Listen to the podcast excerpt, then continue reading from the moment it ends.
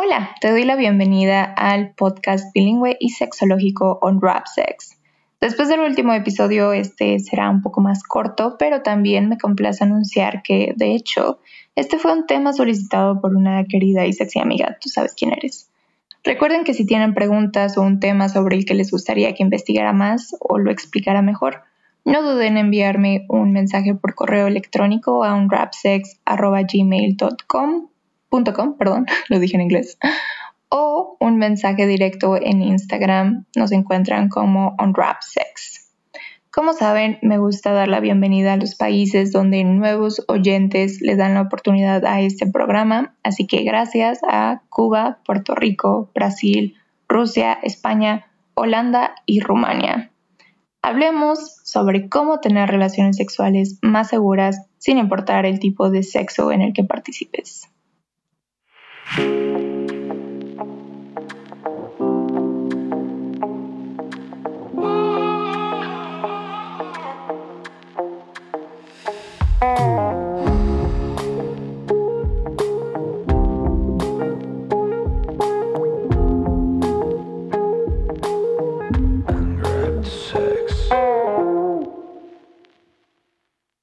seguro se conoce como una serie de recomendaciones y prácticas en las relaciones sexuales con el propósito de reducir el riesgo de transmisión de una infección de transmisión sexual como el VIH, así como facilitar el control de la natalidad. Pero permítanme compartir con ustedes el nuevo detalle que aprendí sobre el sexo seguro en el libro de Justin Miller, La psicología de la sexualidad humana. No existe el sexo completamente seguro porque cuando se trata de actividad sexual siempre existe algún riesgo. No puedes eliminar todos estos riesgos, pero lo que sí podemos hacer o tener es relaciones sexuales más seguras y limitar las posibilidades de contraer y transmitir ITS o ETS. ITS es de infecciones de transmisión sexual y ETS es de enfermedades de transmisión sexual. Sí, hay una diferencia ligera, pero lo hay. Y bueno, eh, o también podemos limitar las, posibilidades de tener un embarazo no deseado y no planificado. Por supuesto, en el sexo homosexual, pene y pene o vulva y vulva, no tienen que preocuparse por qué método van a usar para no caer en un embarazo, pero eso no significa que no tengan que preocuparse por cómo protegerse contra las infecciones o enfermedades. Debido a que existe una amplia gama de métodos anticonceptivos, formas de no tener un embarazo o reducir las, posibilidades de este, hablaremos de esto en otra ocasión. Por ahora, quiero que tengan claro lo que deben considerar y usar para reducir sus probabilidades de contraer y transmitir ITS y ETS. No importa en qué tipo de sexo practiques, esto es lo que necesitas saber para tener sexo más seguro. En primer lugar, Infórmate sobre tres cosas diferentes. Infórmate sobre las infecciones y enfermedades de transmisión sexual para que puedas identificar los síntomas y situaciones de riesgo. También te debes informar sobre tu cuerpo y el de tu pareja, es decir, háganse la prueba necesaria para detectar diferentes infecciones y enfermedades para ver si alguno de ustedes tiene una de estas. No decirle a tu pareja si tienes una infección o enfermedad solo los pondrá a ambos en situaciones más riesgosas y hará que sea mucho más difícil para ti tener relaciones exitosas y duraderas. Y por supuesto, lo último que deben de saber es cómo protegerse. Ya sea que tú o tu pareja sexual tengan una infección o enfermedad, tomen las medidas necesarias para evitar contraerlas y contagiarlas. ¿Cuáles son estas medidas? Sexo con barreras, que se encuentra en tres formas diferentes. Dado que las infecciones de transmisión sexual se pueden contraer a través del torrente sanguíneo o del tracto genital, debemos centrarnos en cubrir esas entradas. La mejor forma de hacerlo es con barreras. Me refiero a condones, protectores bucales y guantes. Si queremos prevenir las infecciones de transmisión sexual, debemos evitar el contacto de piel con piel en genitales, boca y ano. Para ello, en el sexo heterosexual es necesario usar condón para cualquier penetración que hagas y cambiar estos condones si vas a penetrar en otro lugar o en caso de tener sexo con más de una persona, cambia el condón por persona. No puedes tener sexo vaginal y luego sexo anal o viceversa con el mismo condón. Digámoslo de esta manera. Cada abertura necesita su propio condón. Lo mismo si se, se, practica una felación, la felación es el sexo oral al pene, debes usar condón y uno diferente al que usas anteriormente en otros tipos de sexo. En el sexo homosexual es lo mismo. Simplemente necesitas usar un condón diferente para cada nueva y diferente penetración. Para el sexo vaginal también es una buena opción que la persona con vulva use lo que se conoce como condón femenino. Pero si tu pareja tiene, por ejemplo, una llaga en la cabeza del pene, el condón femenino no hará mucho para protegerte de contraer la infección o la enfermedad si ésta llega a tocar otra parte de tu vulva. Cuando se trata de penes, no hay forma de evitar las infecciones de transmisión sexual si no se pone un condón. En el caso del sexo lésbico, cunilingus, que es el sexo oral vaginal, o analingus, que es el sexo oral anal, debes usar barreras bucales. Las barreras bucales son láminas de látex o poliuretano que se utilizan entre la boca y la vagina o el ano durante el sexo oral. Si no encuentran estos protectores en su tienda local, pueden hacer estos de forma casera con condones. Al cortar la punta del condón y luego cortando de la punta hasta la base. Asegúrate de elegir uno con sabor para que la experiencia sea más interesante o tal vez incluso con textura. Tú eliges.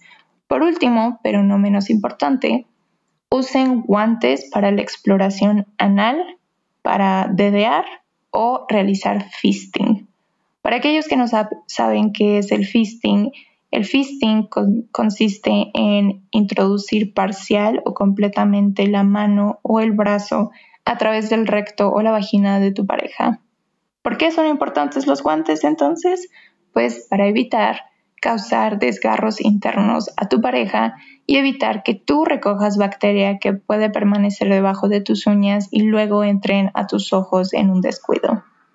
Ahora, un par de notas. Si usan juguetes sexuales, asegúrense de usarlos también con barreras. Se ha visto que para algunas em, infecciones de transmisión sexual no basta con limpiar el juguete antes y después de su uso usar condones o barreras bucales en estos juguetes y por supuesto cambiar estas mismas barreras por cada persona que lo use, tendría que ser suficiente para mantenerte seguro. De cualquier forma, no dejen de lavar y mantener limpios sus juguetes. También córtate las uñas, especialmente si te gusta la parte de dediar o hacer fisting. Si tienes cortes en cualquier parte de tu cuerpo, por ejemplo en tus manos o labios, Evita el contacto piel con piel con los genitales, el ano y en algunos casos la boca de tu pareja. Puedes proteger los cortes evitando el contacto o, en caso de tenerlos en tus manos, usando guantes médicos. Puedes utilizar cualquier otro método de barrera dependiendo de la zona que desees proteger. Ah, ¿no estás seguro si quieres usar guantes durante el sexo? Bueno, em, ¿por qué no usas esta oportunidad para hacer un juego de roles y ser el típico profesional de salud sexy. En fin, ahora, de lo que quiero hablar es que no puedo no notar que para el sexo lésbico se corren más riesgos, ya que parece que solo pueden depender de los protectores bucales. Estos están bien, pero pueden deslizarse fácilmente. Entonces, Déjenme contarles sobre estos calzones para sexo oral. Y no, esto no está patrocinado, aunque me hubiera gustado que lo fuera. Pero, mm, bueno, de todos modos, Lorals es la marca de estos calzones que son súper delgados y elásticos y te permiten experimentar el sexo oral en vulva, vagina y ano. Y solamente los usas una vez, es de un uso, pues. Estos son más cómodos de usar que los protectores bucales.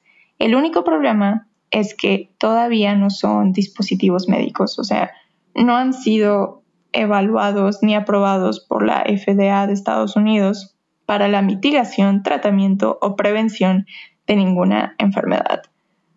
Son una excelente alternativa para tener sexo oral sin contacto de piel a piel o exposición cercana, pero aún no se pueden usar como protectores de barrera porque todavía no hay garantía de que protejan contra la transmisión de enfermedades o infecciones de transmisión sexual. Entonces, esperemos hasta que estén certificados y luego ya podamos presentarlos como protectores bucales o de barrera. Por ahora, son un producto que vale la pena probar por placer, aunque todavía no para tener relaciones sexuales más seguras. Por último, si bien no menos importante, para tener relaciones sexuales más seguras, recuerden hacerse pruebas de laboratorio para detectar enfermedades o infecciones de transmisión sexual al menos una vez al año. Además, sean razonables. Si no quieren contraer infecciones o enfermedades, asegúrense de saber que tanto tú como tu pareja no tienen alguna. En caso de que alguno de ustedes lo haga, eh, infórmense sobre esta enfermedad o esta infección y conozcan las mejores formas en que se pueden proteger. Recuerden que cuantas más parejas sexuales tengan, más parejas sexuales indirectas también tienen, lo que significa que están más expuestos a las infecciones y enfermedades y con mayores probabilidades de contraer una. Solo para terminar por hoy, también averigüen dónde pueden hacerse la prueba. En algunos países las universidades brindan pruebas de pruebas para detectar infecciones o enfermedades de transmisión sexual y son bastante discretos.